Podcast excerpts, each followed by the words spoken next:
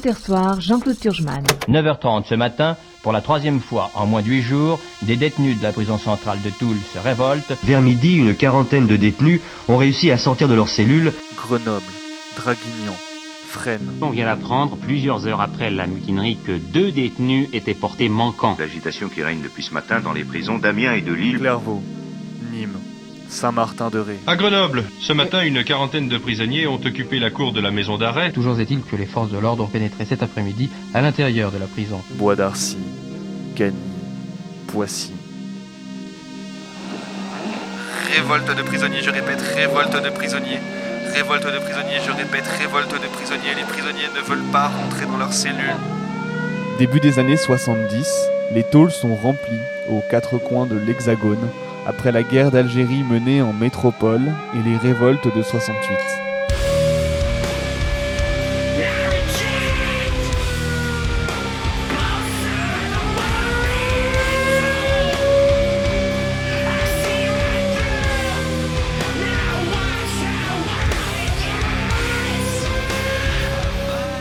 Le placard est en extension. Entre 62 et 73, c'est pas moins de 11 établissements pénitentiaires qui sont construits en France, dont Fleury, réputée plus grande prison d'Europe, et qui accueille à son ouverture 4000 détenus. L'écart se creuse entre une évolution de la société française vers plus de liberté et un maintien du régime du pire, voire son extension, dans toutes les prisons depuis les années 20.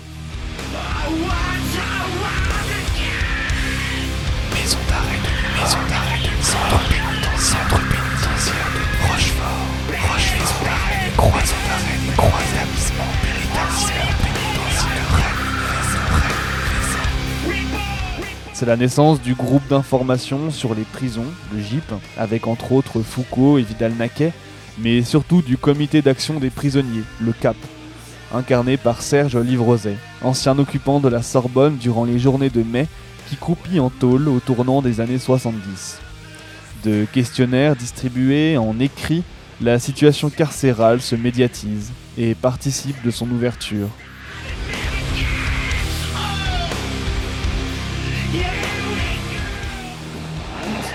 Notre but était surtout, je crois, d'affirmer notre impatience, notre ras-le-bol et notre existence.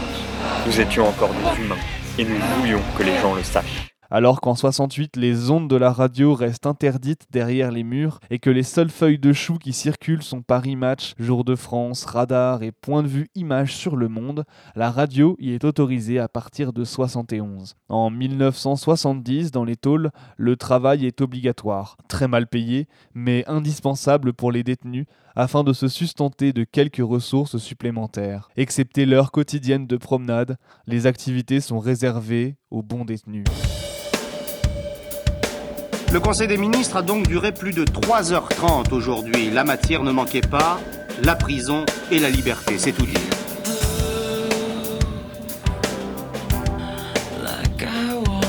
Plus que les pressions extérieures sur les murs, ce sont les mobilisations internes des détenus qui poussent l'administration carcérale et le ministère de la Justice à plier sur certains points. La terreur règne partout dans les mitards où les prisonniers re sont brisés psychologiquement et physiquement. Le président de la République a tenu à rappeler que son souci de réformer le système pénitentiaire ne datait pas de l'agitation dans les prisons. Une centaine de détenus protestent contre leurs conditions de détention. Ce n'est pas sous la pression de la circonstance que le gouvernement a discuté aujourd'hui. Il a discuté aujourd'hui parce que c'était prévu à son ordre du jour. Et dans l'établissement de l'Hostélie, une quarantaine de détenus se sont également enfermés dans un atelier de la prison. Porte-parole André Rossi qui a également tenu à rappeler que cette réforme n'avait pas été élaborée sous la pression de l'agitation.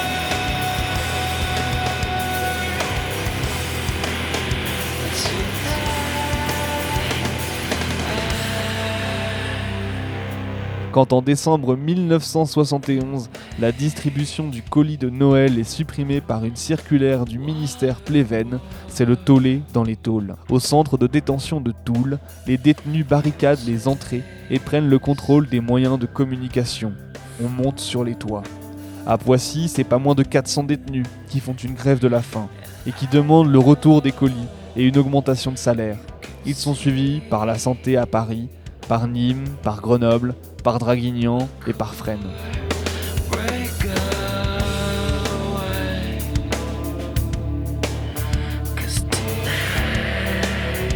Le déroulé des révoltes et mutineries est rodé. Refus de retour en cellule à la fin de la promenade, subtilisation des trousseaux de clés aux gardiens, prise de contrôle des postes de surveillance, parfois prise d'armes, montée sur les toits et autodéfense contre les raids de flics une fois que les gardiens se sont enfuis. Les prisonniers refusent de retourner en cellule, les portes sont cassées. Chef, l'émeute dans le réfectoire. Après la révolte, les keufs déroulent leur routine. Ils font s'allonger les détenus au sol, les frappent ou leur balancent des grenades. À Clairvaux, certains sont morts. Leur nom et leur nombre restent à ce jour inconnus. Les compagnies de CRS rentrent parfois à une quasi centaine dans les lieux et inondent couloirs et cellules de lacrymo. Le retour à l'ordre est toujours d'une brutalité sans nom.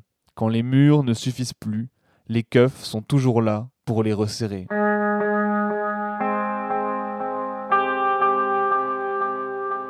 Les demandes sont pourtant simples. L'accès à une meilleure hygiène, les détenus n'ont alors droit qu'à une douche hebdo, soit glacée, soit brûlante, leurs draps ne sont pas lavés et les prisons sont crades.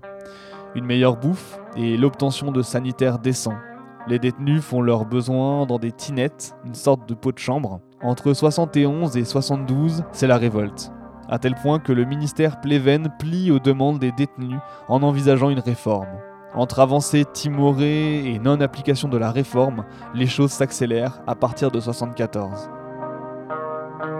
Moulin Iser, Moulin Iser, Beaumanian. L'été 74 est très chaud. Les prisons sont mal ventilées, transformant comme à chaque période estivale les cellules en étuves invivables. À Clairvaux, les détenus rejettent le travail payé une misère et contestent la longueur de leur peine et l'utilité de la prison. Une dizaine sont foutus au mitard et le reste se solidarise et se révolte. Les ateliers de travail sont incendiés et les détenus deviennent maîtres des lieux en quelques heures. L'émeute devient une fête dans la nuit avec les flammes et l'ivresse de l'alcool. Centrale de l'eau, centrale la. Améliorer le système pénitentiaire, mais aussi le sort des surveillants de prison. Il y a peut-être eu des morts la nuit dernière à la prison de Nîmes. Après un pointage très minutieux, on vient d'apprendre plusieurs heures après la mutinerie que deux détenus étaient portés manquants. Les autorités ne pensent pas que ces prisonniers se soient évadés. Maison d'arrêt de Dar, maison d'arrêt de Dar. Carcassonne, Carcassonne. Le temps est à la colère désormais, plus aux revendications.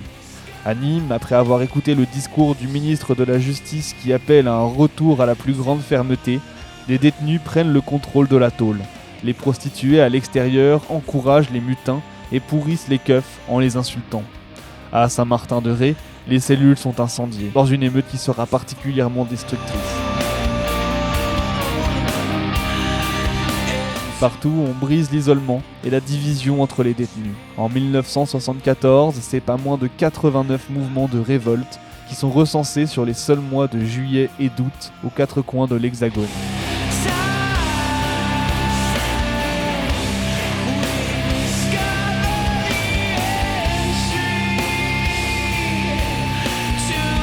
Le temps de la réforme en 1975 n'améliore en rien la situation matérielle des détenus.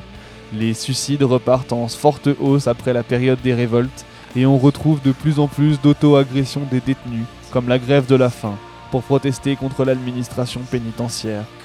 La mise en place des quartiers de haute sécurité préfigure la dynamique de reclassement des détenus et donc de division des solidarités qui avaient pu voir le jour depuis le tournant des années 70.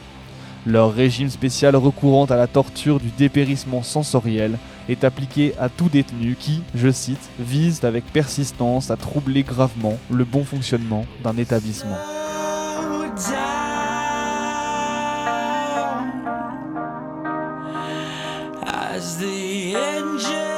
Les révoltes anticarcérales de la première moitié des années 70 aura constitué un moment unique de l'histoire des prisons en France, en ce qu'elles ont permis la construction d'une identité de tolard et de tolarde, la mise en commun d'une matérialité par l'expérience de la mutinerie, du refus de la soumission au dernier rempart de l'ordre.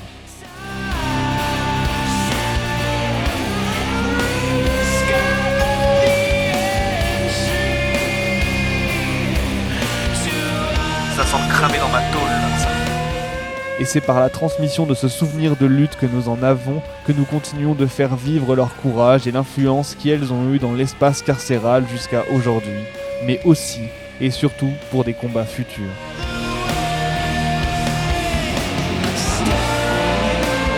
Révolte de prisonniers, je répète, révolte de prisonniers.